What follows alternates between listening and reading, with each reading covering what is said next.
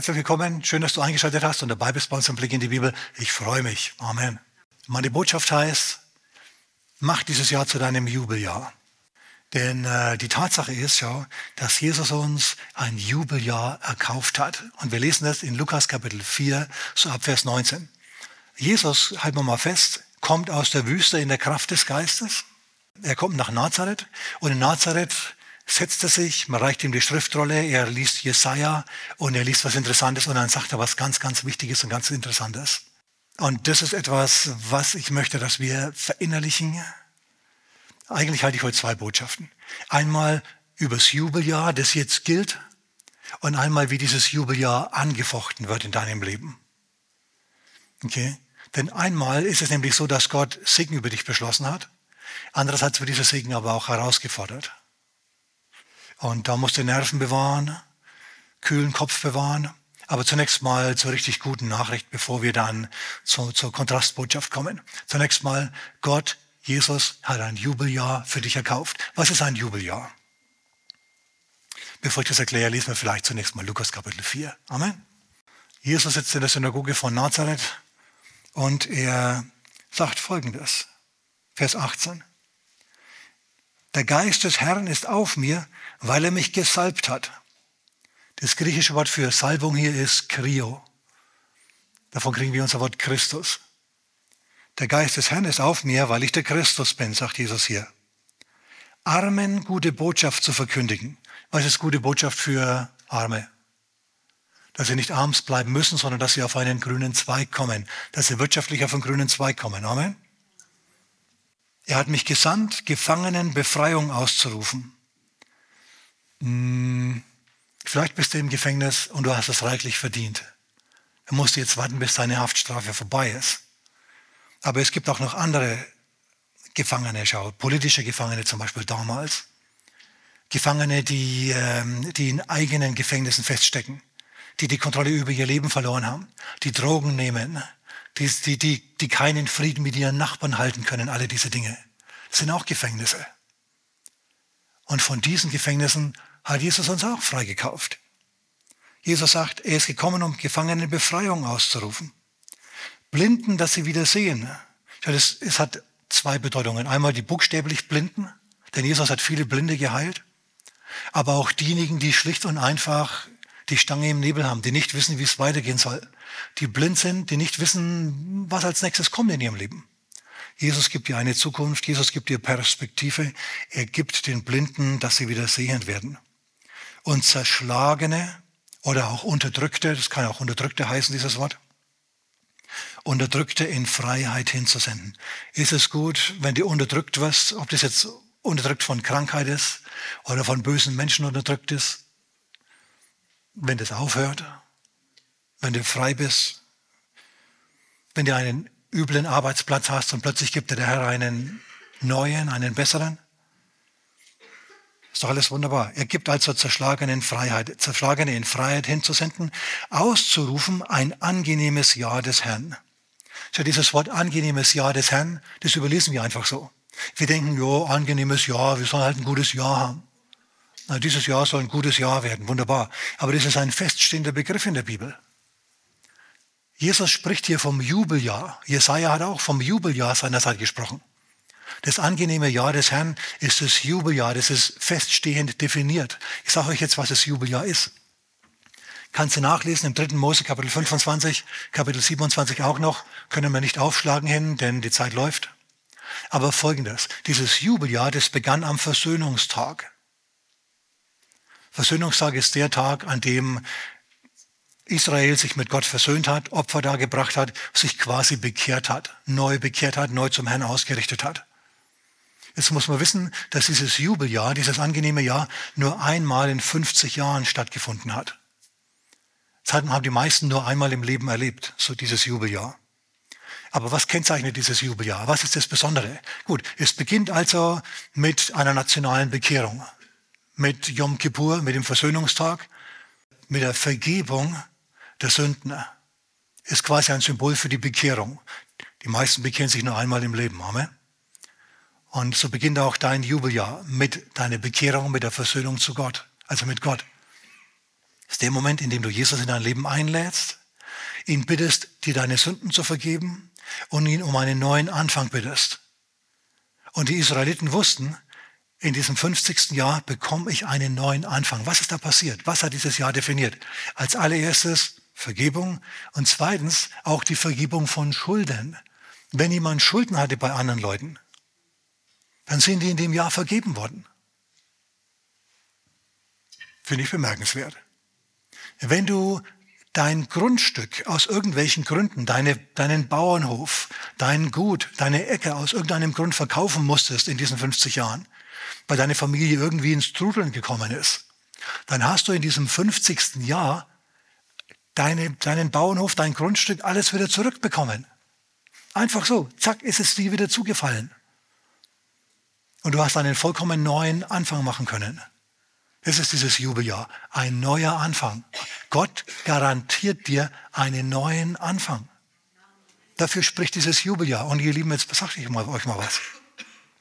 Dieses Jubeljahr, das hat vor 2000 Jahren nach der Auferstehung begonnen, aber es hat nie mehr aufgehört. Wir sind immer noch im Jubeljahr. Dreh dich mal zu deinem Nachbarn und frage ihn, jubelst du? Schau, die meisten, die jubeln nämlich eher nicht. Oder nicht so sehr, wie sie eigentlich könnten und wie sie sollten. Schau, die Sache ist die, wenn wir zu sehr aufs Negative schauen, dann gehen wir unter. Wenn wir aber uns bewusst machen, dass wir im Jubeljahr Gottes leben, dass sein Lächeln über uns ist, ja, sein Lächeln ist über dir, dass sein guter Wille, seine Wille, sein Wille zur Gebetserhörung, dass es alles da ist. Egal, ob wir das fühlen oder nicht. Hast du das gehört? Dieser gute Wille Gottes dir gegenüber ist da, einfach weil du in Christus bist, weil du Jesus angenommen hast. Wenn du diese Haltung verinnerlichst und ergreifen tust, dann muss es aufwärts gehen mit dir. Oh mein, oh mein, oh mein, oh mein. Jesus sagt, ich bin gekommen, um auszurufen das angenehme Ja des Herrn. Gott ist nicht mehr sauer auf dich. Er wird nicht mehr Feuer und Schwefel auf dich regnen lassen, sondern er kommt dir entgegen mit offenen Armen, um dir zu vergeben und dir einen neuen Anfang zu geben. Immer wieder und immer wieder und immer wieder und immer wieder. Seine Gnade ist neu jeden Morgen. Ja, das ist die Wahrheit, die ich in uns verankern möchte. Du musst aber dieses Jahr zu deinem Jubeljahr machen, indem du diese Wahrheiten ergreifst und bejahst in deinem Herzen. Denn wie, äh, wie gesagt, es ist nicht immer so, dass sich die Welt dann auch entsprechend verhält. Manchmal musst du die Welt und deine Umstände dazu, dazu zwingen, dass sie Gott gehorchen.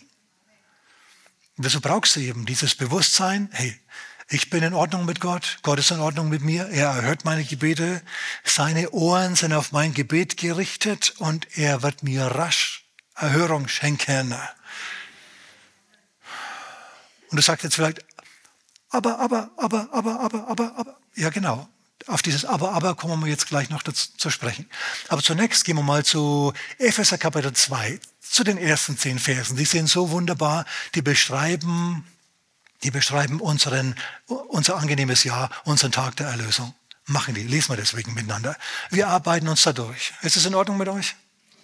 Amen. Oh, Meier, Mai. Wir brauchen das. Schau, wir müssen uns jeden Tag hinsetzen und diese Dinge durchdenken. Jeden einzelnen Tag. Damit es auch hängen bleibt bei uns. Wer isst jeden Tag? Ah, doch mehrere? Alles klar. Ja, natürlich. Du trinkst jeden Tag und so musst du dich auch geistlich ernähren. Denn was sagt Jesus? Der Mensch lebt nicht nur vom Brot allein, sondern von jedem Wort, das von, aus dem Mund Gottes ausgeht. Wenn dieses Wort Gottes in die Wurzeln schlägt, dann bist du Überwinder, auch wenn du zum Schluss nicht so aussiehst ja, beziehungsweise mittendrin mal nicht so aussiehst. Oh, Meier, Meier, Meier, Meier. Wie gesagt, ich komme noch drauf. Zunächst, bevor wir Epheser Kapitel 2 lesen miteinander, schau, Paulus greift den Gedanken des angenehmen Jahres auf. Und er macht es nicht zum angenehmen Jahr, sondern er, er nennt es den Tag des Heils. Im zweiten Korinther Kapitel 6, in Vers 2, da sagt's, da heißt, zur angenehmen Zeit habe ich dich erhört und am Tag des Heils habe ich dir geholfen. Siehe, jetzt ist die wohlangenehme Zeit. Jetzt ist der Tag des Heils. Nochmal, nochmal. Zur angenehmen Zeit habe ich dich erhört und am Tag des Heils habe ich dir geholfen. Wäre doch gut, wenn man zur angenehmen Zeit leben würde und am Tag des Heils leben würde. Amen.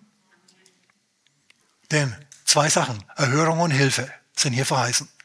Und damit wir es auch wirklich kapieren, damit sogar ich kapiere, wo ich ein wenig langsam bin in diesen Dingen, erklärt Paulus das nochmal und unterstreicht, dass er sagt, siehe, warte mal auf, jetzt ist die wohlangenehme Zeit, jetzt ist der Tag des Heils.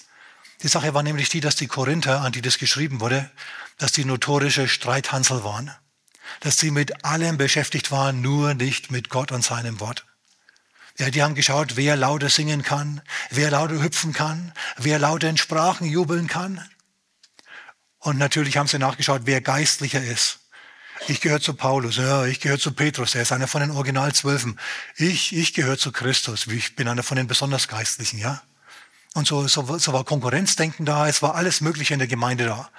Großes Maß an Fleischlichkeit auch. Ja. Der Ordner und die Ordnerin, die haben hinterher Sachen miteinander gemacht, obwohl sie nicht verheiratet waren, die jetzt nicht so in Übereinstimmung waren mit dem Wort Gottes. Und Paulus hat sich damit also auseinandergesetzt und hat gesagt, jetzt passt mal auf, dass ihr an der Gnade, die Gott euch anbietet, nicht vorbeigleitet. Das kannst du nämlich durch Weltlichkeit, durch Abgelenktheit, durch Blödheit oder Unglauben. Und Paulus sagt deswegen, Leute, Gottes gute Wille strahlt euch entgegen. Jetzt ist die angenehme Zeit, jetzt ist der Tag des Heils. Jetzt ist unser Jubeljahr. Und jetzt lesen wir einfach mal ein paar Verse aus Epheser. Epheser Kapitel 2. Auch euch hat er, Jesus, auferweckt, die ihr tot wart in euren Vergehungen und Sünden. Tod bedeutet getrennt von Gott, ohne Kraft Gottes im Leben, ohne Auferbauung Gottes im Leben, ohne Zuversicht. Ihr wart tot in Übertretungen und Sünden, in denen ihr einst wandeltet, das heißt gewohnheitsmäßig unterwegs wart.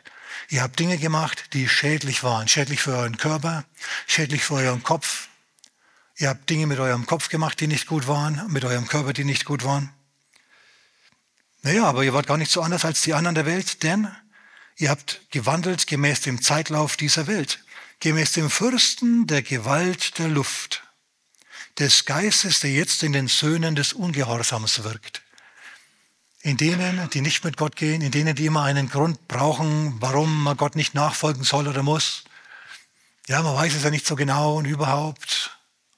Jesus von einer Jungfrau geboren, ja, das kann aber auch junge Frau heißen. Nur wo ist dann das Besondere, wo ist dann die prophetische Aussage, ja? Die junge Frau wird schwanger werden, passiert jeden Tag, meine Güte. Die Jungfrau wird schwanger, das ist besonders. Das wollte damals der Herr ausdrücken. Nur als Beispiel jetzt, weil sich Leute an allem Möglichen aufhängen. Jesus war gar nicht wirklich im Tod. Der kam nach drei Tagen einfach wieder raus, nachdem er also den Stein vom Grab weggerollt hat. Ja, natürlich. Nee, im Gegenteil.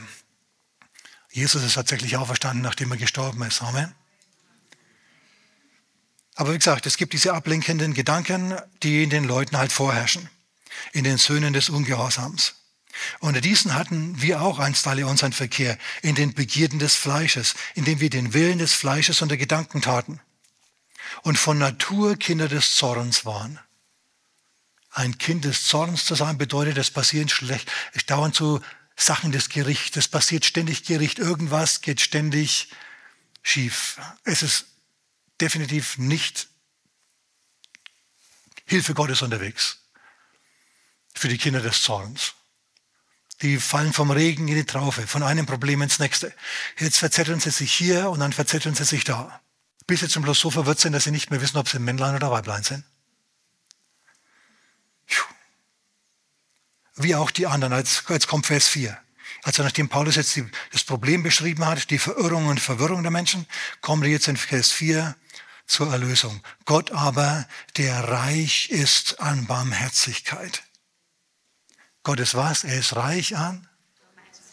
Er ist reich an Barmherzigkeit dir gegenüber. Glaubt es, zieh dir das an, bekennt es und dann erlebst du das auch und um seine, hat um seiner vielen Liebe willen, womit er uns geliebt hat, auch uns, die wir in Übertretungen tot waren, mit dem Christus lebendig gemacht. Als Jesus auferstanden ist, bist du mit ihm auferstanden. Du hast dich in seine Auferstehung eingeklinkt in dem Moment, in dem du Christ geworden bist. Jetzt bist du seines Auferstehungslebens teilhaftig. Jetzt bist du kein Kind des Zorns mehr, sondern ein Kind des Wohlgefallens. Dreh dich mal zu deinem Nachbarn und sag, na du Wohlgefälliger.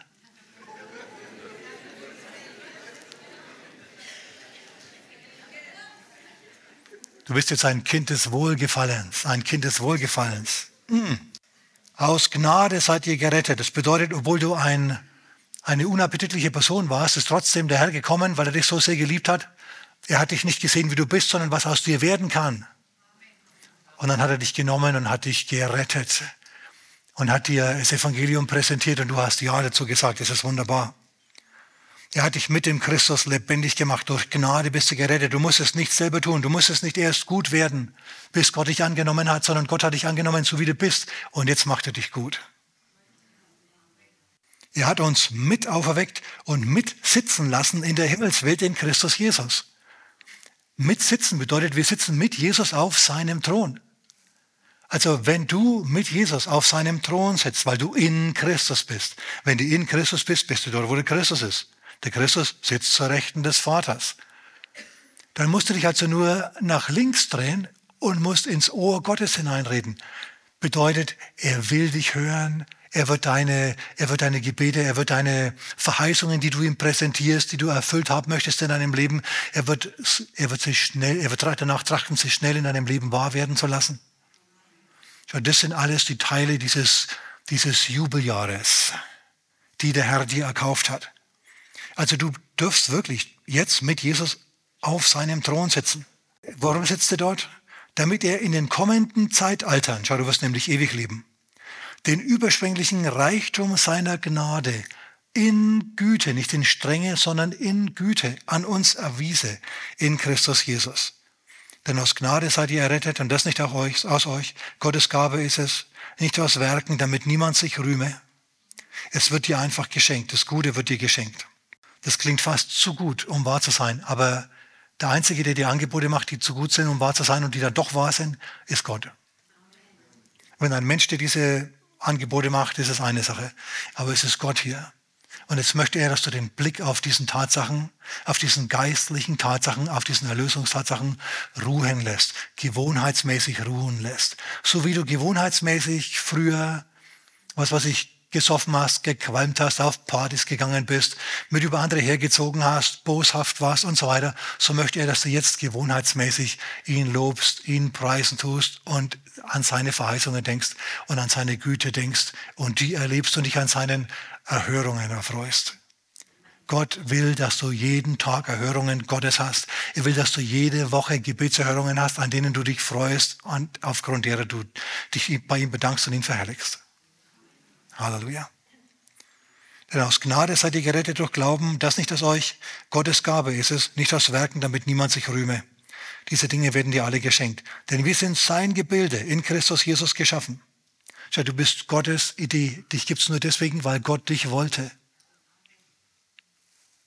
Wenn du also wieder aus der Dusche raussteigst und dich im Spiegel anschaust und dir denkst, Huh! dann denk dran, hey, Gott wollte dich. Gott wollte dich. Kannst also ich sag, uh, ui, sagen, ja. Und sagen, du liebst mich, Herr. Und du bist dann geschaffen zu guten Werken, die Gott bereitet hat, damit du in ihnen wandeln sollst. Schau, gute Taten zu tun, sollte was Natürliches sein, sollte ein Ausfluss deiner Persönlichkeit sein. Leg's mal drauf an, das ist mir ein Anliegen, leg's mal drauf an, angenehm zu sein leg's mal wirklich drauf an, angenehm zu sein. Wenn du es ein wenig übertreibst, macht nichts. Sei ruhig freundlich, immer ein freundlicher als bisher.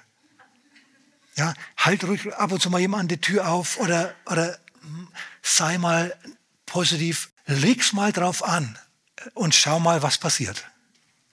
Und pass auf, was passiert. Du wirst dich wundern, wie plötzlich Türen für dich aufgehen, einfach weil du das Aroma Christi verbreiten tust. Mm. Amen. Gut, ihr Lieben, das war jetzt die eine Hälfte meiner Botschaft. Okay, jetzt komme ich zur anderen, zur Kontrastbotschaft. Jetzt sage ich dir ein Geheimnis, das kein Geheimnis ist, du weißt es schon, dieses Jubeljahr wird angegriffen werden. Okay, von geistlichen Mächten, denen das nicht gefällt, dass du Gott lobst und preist und dass du dich in ihm freust und, und, und jubelst. Und es ist es ist irritierend, aber es ist normal. Und ich möchte dir Folgendes vorschlagen. Du kannst dein Leben betrachten als eine Abfolge von Katastrophen, von gescheiterten Beziehungen, von Entlassungen, von Krankheiten, von all diesen Dingen. Oder du kannst dein Leben als eine Abfolge von Erfolgen betrachten. Lass mich zu Jesus gehen, damit ihr erkennt, was ich sagen will.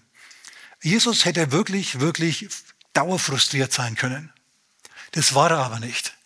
Paulus hätte dauerfrustriert sein können.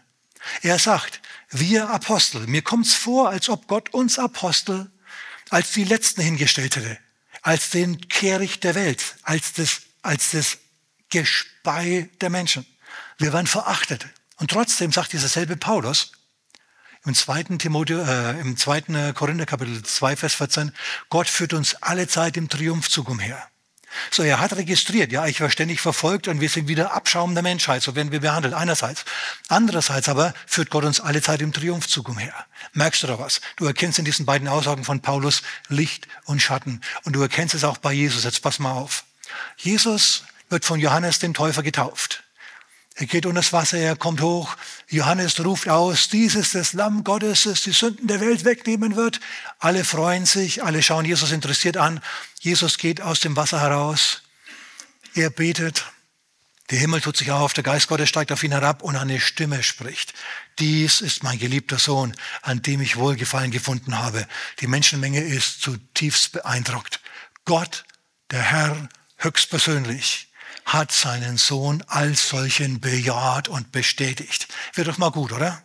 Stell dir mal vor, du kommst zur Eingangstür rein und, und eine Donnerstimme kommt vom Himmel und spricht zum Chef, Chef, dieser ist dein neuer Mustermitarbeiter, an dem ich Wohlgefallen gefunden habe.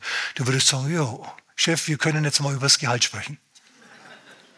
Hier irgendwie sowas, wäre doch prima. Oder mit Donnerstimme, dies ist deine zukünftige Ehefrau. Wäre prima sowas, oder? Natürlich. Jetzt pass auf. Das ist in Matthäus Kapitel 3, äh, Vers 17, denke ich, ganz zum Schluss. Jesus betet, die Stimme kommt, das ist alles wunderbar. Du bist der Man, du bist, du bist es. Jesus, du bist mein geliebter Sohn. Und dann kommt der Geist Gottes auf ihn und er treibt ihn wohin? In die Wüste. In die Wüste. Und dann einen Vers weiter spricht der Teufel zu ihm. Gerade spricht noch Gott zu ihm, zwei Verse weiter spricht der Teufel. Wenn du Gottes Sohn bist, gerade sagt der Vater, du bist mein Sohn. Und jetzt kommt der Teufel und, und stellt das alles in Frage. Nach 40 Tagen Fasten, 40 Tage in der Wüste, 40 Tage unter wilden Tieren, 40 Tage Fasten, ihr Lieben, ich sage euch, das ist kein Zuckerschlecken. Wir können an Elia denken. Elia ist in die Wüste, ist dort von einem Engel gespeist worden.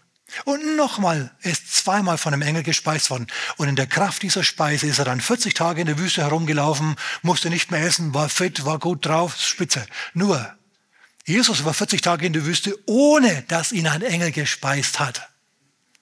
Verstehst du? Weißt du, was das bedeutet? Dass er hungrig geworden ist. Und zum Schluss war er wirklich hungrig. Und der Teufel kommt zu ihm und sagt, hey, dein Wort hat doch Schöpferkraft. Wenn du sprichst, dann tut sich was. Jetzt spricht zu diesen Steinen da. Es war ja keine Sandwüste, sondern eine Stein- und Felswüste. Und da lagen Teile, Felsen rum, die sahen wirklich aus wie Leiber von Brot. Kann ich mir gut vorstellen. Ich war schon in dieser Wüste. Und was sagt Jesus? Jesus lässt sich auf die Diskussion gar nicht ein. Schau, pass mal auf. Gott hat ihn bestätigt, du bist mein Sohn. Und jetzt ist dieser selbe Sohn in der Wüste, er hungert, seine elementaren Bedürfnisse sind nicht befriedigt und der Teufel kommt und sagt, wenn du es wirklich bist, dann setz mal deine Superkräfte jetzt ein für dein körperliches Heil. Du bist kein guter Messias, wenn du hier verhungerst. Und Jesus sagt, ja, mein Wort hat Schöpferkraft, wohl, wohl. Aber wir leben nicht von, äh, vom Brot allein, ne, sondern von jedem Wort, das aus dem Mund Gottes ausgeht. Und wenn Gott zu mir sagt, ich soll jetzt hier in die Wüste gehen, ja, dann würde er schon wissen, warum das der Fall ist. Ich verstehe es nicht, ich weiß es nicht, ich wäre jetzt viel lieber bei den Menschen und würde dort predigen, aber es ist halt nicht. Jetzt will er, dass ich hier bin. Und Jesus widersteht dann dem Teufel hier wieder und wieder. Und er sagt jedes Mal, es steht geschrieben. Merkt ihr den Kontrast? Gerade eben der Geist Gottes, der auf ihn kommt und die Stimme des Herrn. Und jetzt paar Verse weiter ist er mit dem Teufel unterwegs. Aber jetzt pass auf, was passiert. Sehr, sehr gut. Wir sind dann jetzt in Lukas Kapitel, Kapitel 4. Nachdem hat der Teufel äh, seine Versuchungen hier angebracht hat und Jesus nicht darauf einging, hat der Teufel ihn verlassen. Und es heißt, und Engel traten herzu und dienten ihm. Die hätten wir vorher auch gut brauchen können, Amen. Warum kamen die nicht am Anfang und haben gekocht für ihn? Und jetzt hinterher kommen sie. Jesus hätte sauer sein können. Er hätte sagen können, Vater, warum nur? Hat er aber nicht gemacht. Wisst ihr, was wir lesen? Jetzt für den Lukas. Jesus kam in der Kraft des Geistes aus der Wüste. Die Begegnung mit den Teufeln hat ihn nicht schwächer gemacht, sondern stärker. Und ich sage jetzt mal ein Geheimnis. Wenn du richtig mit der Versuchung umgehst, wird dich die Versuchung auch nicht schwächer machen, sondern die wird dich stärker machen. Hm. Jesus kam nicht besiegt und voller Zweifel aus der Wüste. Warum nur? Warum hat Gott es zugelassen? Warum nur? Nö, er kam in der Kraft des Geistes und hat begonnen zu predigen und zu lehren und so kam er auch nach Nazareth. Und er hat dort in Nazareth die Predigt gehalten, auf die Israel, auf die Nazareth seit Jahrhunderten gewartet hat. Wir haben immer gebetet, jeden Sabbat, oh Gott im Himmel, lass den Messias kommen. Lass das goldene Zeitalter des Messias anbrechen. Lass den Messias kommen. Lass das angenehme Jahr, lass das Jubeljahr des Messias anbrechen. Gott, mach halt. Und jetzt kommt Jesus und setzt sich. Und er rollt Jesaja auf. Ich stell dir das mal vor. Er sitzt da auf, der, auf dem Stuhl. Das ist kein Stuhl, sondern ein steinerner, ein steinerner Thron quasi, der in diesen Synagogen stand. Ich saß schon mal auf so einem, deswegen weiß ich das. Er sitzt also dort und, und er rollt das, die, die, die Schriftrolle auf. Er ist quasi dahinter verborgen, ja. Er schaut vor und dann fängt er an zu lesen, was ich euch gerade vorgelesen habe. Der Geist des Herrn ist auf mir, weil er mich gesalbt hat, Armen gute Nachricht zu verkündigen, Blinden, dass sie sehen, Gefangene in Freiheit hinzusenden, auszurufen ein angenehmes Jahr des Herrn. Der Geist des Herrn ist auf mir, weil er mich gesalbt hat. Jesus rollt das Ding wieder zusammen, er gibt es dem, dem Diener, dem Mitarbeiter und dann sagt er, heute ist dieses Wort in euren Ohren erfüllt. Auf Deutsch, der Messias ist da.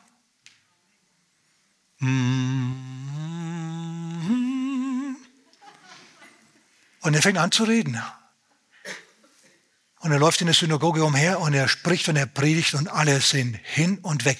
Sie sind begeistert von dem Auftritt dieses Mannes, von der geistlichen Kraft dieses Mannes, von, der, von, der, von dem Aroma, das von ihm ausgeht. Sie sind also hin und weg. Oh. Und dann plötzlich fällt es ihnen auf, jetzt tu mal langsam.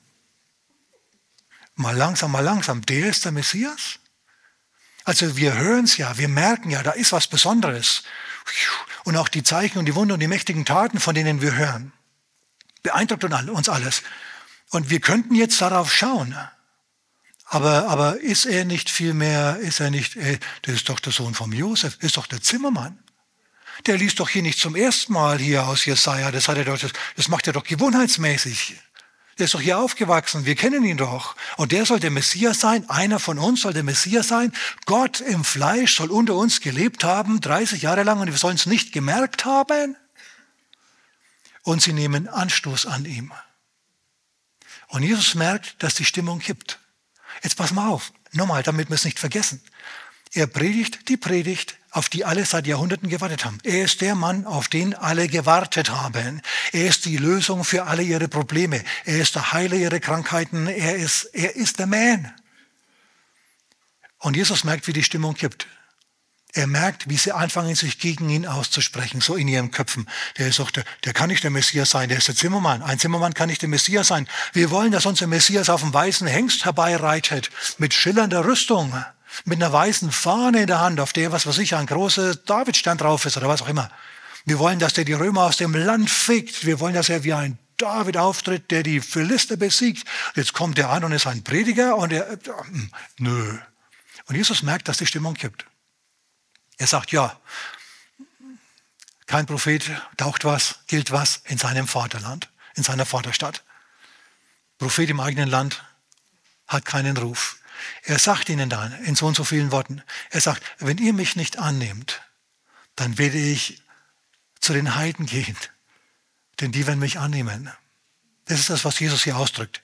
Er sagt nämlich, viele Witwen gab es in Israel zur Zeit von Elia und auch zur Zeit von Elisa natürlich. Aber zu keiner ist, ist Elia gesandt worden in Israel, sondern zu einer Frau in Sarepta in Sidonia im Ausland, weil die Glauben hatte und die Israeliten nicht. Und der Prophet Elisa, ja, da gab es auch äh, viele Kranke, viele Leprakranke, viele Aussätzige. Von den Leuten in Israel ist keiner geheilt worden, bis auf einen, Naaman den Syrer, der Glauben hatte. Und als sie dann gemerkt haben, dass die Predigt so gar nicht ist, wie die, die sie erwartet haben, sind sie so sauer, dass sie, dass sie den gesalbten Mann Gottes, dass sie die Antwort auf ihre Gebete bereit sind umzubringen. Merkt ihr was? Wir haben hier Licht und Schatten. Wir haben hier gewaltigen Triumph Christi einerseits und wir haben hier diesen, dieses absolut dämonische, diese Reaktion des Volkes. Ist es bestürzend oder, oder was ist es? Ist doch furchtbar, ist doch katastrophal. Du bist es wirklich. Aber anstatt dass sie dich annehmen, wollen sie dich umbringen. So, das ist Cancel Culture. Heutzutage versucht man dann nur, dich von bestimmten Plattformen, von YouTube oder von was weiß ich wo halt äh, zu canceln, damit man, damit deine Verbreitung hier nicht mehr gewährleistet ist, damit keiner mehr deine Botschaften hören kann, zum Beispiel. Das, verstehst du, Meinungsfreiheit und diese ganzen Dinge, die sind auch in unserer Zeit angefochten. Aber die wollen ihn so sehr canceln, dass sie ihn gleich töten wollen. Licht und Schatten. Was macht Jesus? Er geht durch ihre Mitte hindurch und er geht in ein anderes Ort, in ein, in ein anderes Dorf, nach Kapernaum. In Kapernaum nehmen sie ihn an. Da hören sie ihn dankbar, da kommen sie, bringen ihre Kranken, die ganze, das ganze Dorf versammelt sich an der Synagoge, beziehungsweise vom Haus des Petrus, das ist nicht allzu weit weg von der Synagoge in Kapernaum. Und Jesus lehrt und predigt und heilt und ist sehr, sehr populär. So, wir haben also hier mal die totale Verdammnis und hier große Popularität und es nebeneinander. Ihr Lieben, und das ist so irritierend manchmal, das ist so, dass du dir denkst, das kann ja wohl nicht wahr sein. Einerseits bist du hammereffektiv und erreichst Zehntausende von Leuten.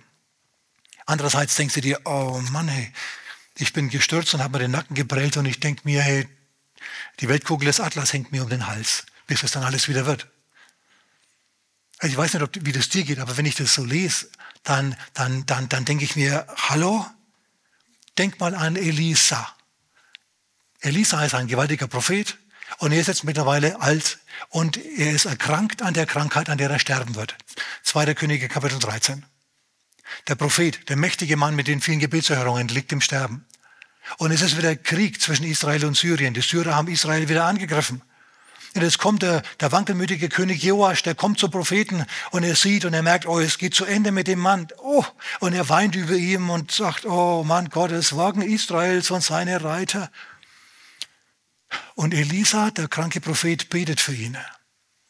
Er sagt, nimm Pfeil und Bogen in die Hand, mach das Fenster auf und dann schießt den Bogen ab. Und der Prophet legt seine Hände auf die Hände des Königs und er schießt einen Pfeil ab hinaus zum Fenster und er sagt, Pfeil des Sieges über Aram, über Syrien.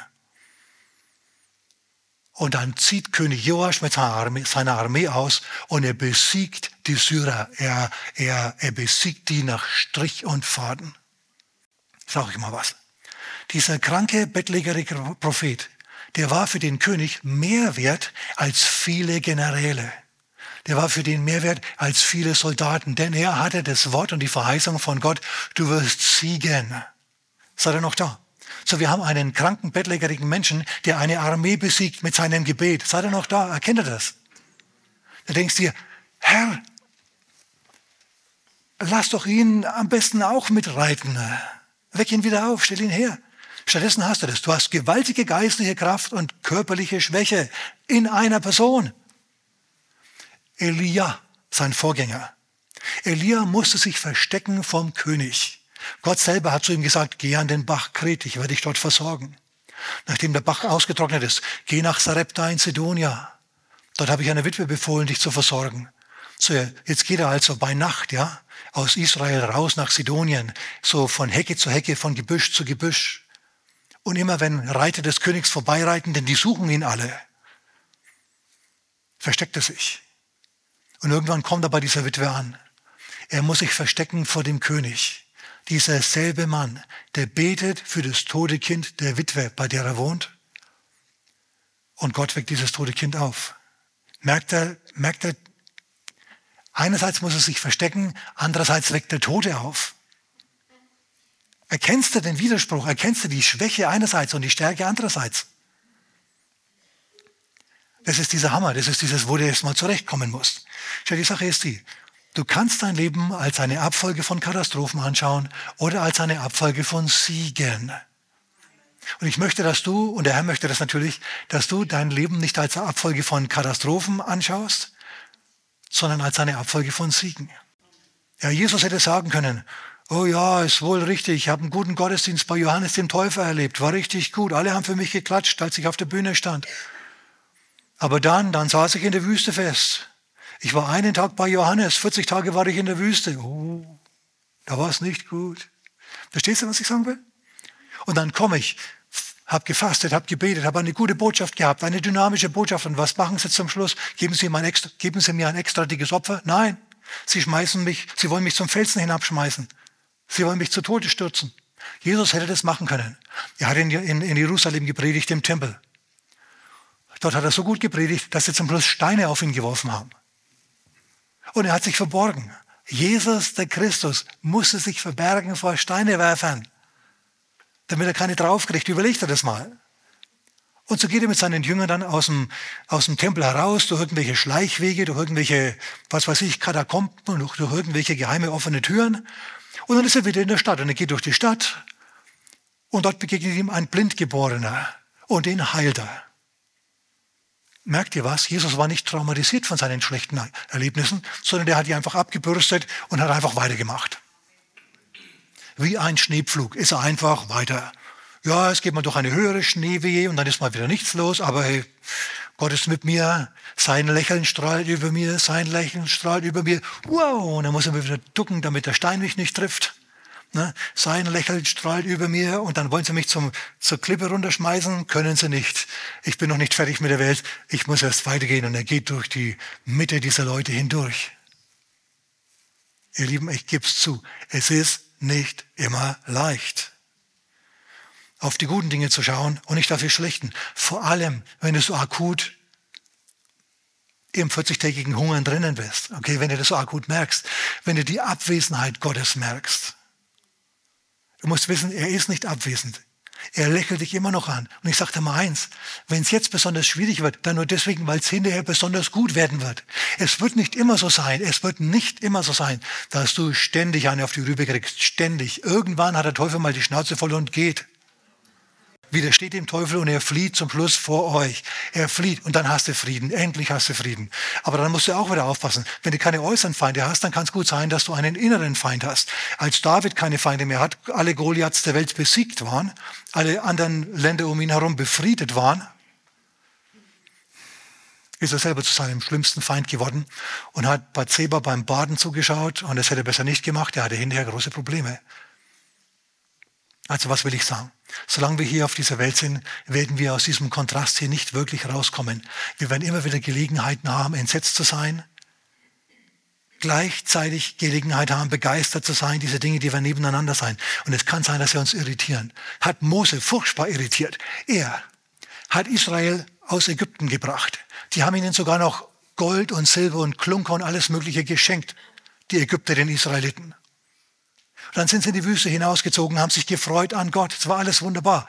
Mose geht auf den Sinai, um dort mit Gott zu konferieren. Er sitzt in der Gegenwart Gottes, er hört Gott, er merkt die Kraft Gottes. Und als er wieder runterkommt mit den Tafeln des Gesetzes, beschrieben mit, der, mit dem Finger Gottes, als er wieder runterkommt vom, vom Berg, ist das Volk vollkommen durchgeknallt. Er hat intensiv Gott erlebt, während die intensiv den Teufel erlebt haben.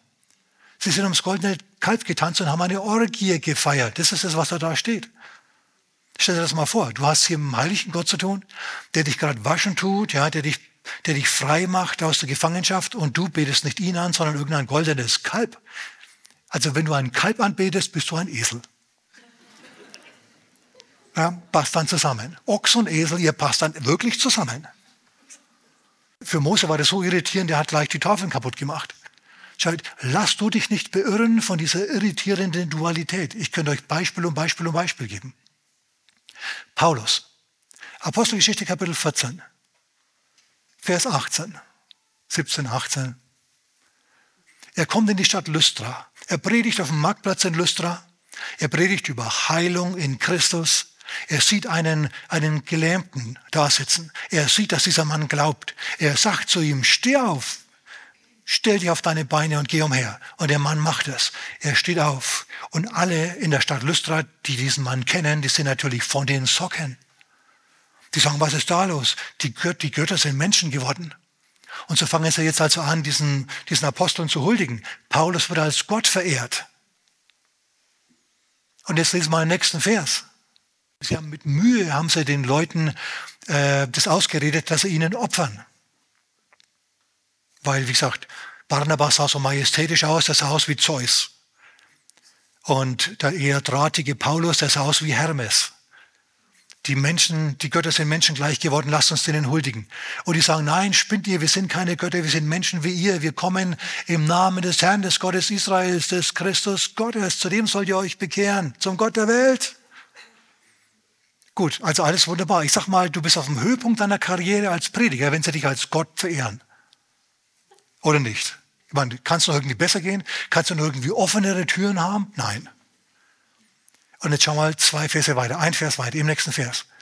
Und es kamen aus, aus äh, Thessalonik oder wo sie waren, kamen Juden an, die haben das Volk aufgewiegelt. Und nachdem sie Paulus gesteinigt hatten, schleiften sie ihn aus der Stadt. Und da lag er dann. Heute wird er als Gott verehrt, im nächsten Moment wird er ermordet, wird er gesteinigt. Jetzt pass mal auf, was passiert. Als die Jünger ihn umringten, heißt es da, stand er auf. Das heißt nicht, dass sie gebetet haben. Sie haben ihn nur umringt. Als die Jünger ihn umringten, stand er auf und ging in die Stadt hinein. Er ging zurück in die Stadt. In die Stadt, in der man ihn gerade gesteinigt hat, geht er jetzt wieder hinein. Ich sag mal, der war nicht empfindlich. Das ist eine ganz, ganz wichtige Aussage, mit der ich jetzt meine Botschaft beschließe, obwohl ich noch viele Sachen zu sagen habe. Der war nicht empfindlich. Wenn du von Leuten gesteinigt wirst und im nächsten Moment bist du wieder unter diesen selben Leuten, dann hast du Nerven wie Drahtseile. Oder du lebst im Bewusstsein, ich lebe im Jubeljahr des Herrn. Ich werde alle Zeit im Triumphzug umhergeführt. Und sogar wenn ich hier unten, ja, die Augen zumache wenn das Licht hier unten ausgeht, mache ich es eben bei Gott wieder auf. Und dann geht es erst richtig los. Dann geht es erst, jetzt geht es richtig los. Amen. Habt ihr mich verstanden? Du wirst in diesem Jahr Gelegenheiten haben, zu sagen, Gott im Himmel. Wie jetzt, wie gesagt, wie in den letzten Tagen hier. Und du kannst sagen, Herr, dein Lächeln strahlt über mir, über mir, dein Lächeln strahlt über mir über, über mir. Licht bei dir, Licht bei dir. Ebne dem Herrn und dem Segen den Weg, indem du im Glauben bleibst, indem du mutig bekennst, auch wenn es nicht danach aussieht, und du wirst erkennen, du wirst durchbrechen zum Sieg. Und irgendwann stellt der Herr dann deine, deine Beine auf weiten Raum und alles ist gut. Amen. Römer Kapitel 8, Vers 18, mein letzter Vers. Ich denke, dass die Leiden der jetzigen Zeit nicht, sag mal nicht, nicht ins Gewicht fallen gegenüber der künftigen Herrlichkeit, die an uns geoffenbart werden soll. Herrlichkeit Gottes wird an dir geoffenbart werden, bei Gott. Und du wirst alles, was dir bisher am Schlechten passiert ist, einfach vergessen. Würde dich nicht mehr weiter belasten. Amen. Halleluja. Wenn du jetzt sagst, puh, Pastor, das klingt alles recht interessant. Ich kann mich mit den Problemen identifizieren, aber mit der Erlösung noch nicht so. Dann lade ich dich ein. Lade Jesus in dein Leben mit ein. Amen. Wir beten alle miteinander. Bet dieses simple Gebet und schau, was passiert. Lass uns miteinander beten. Sag mit mir, Herr Jesus, vergib mir meine Sünden. Komm in mein Herz und mach mich neu. Amen. Gottes Segen. Amen.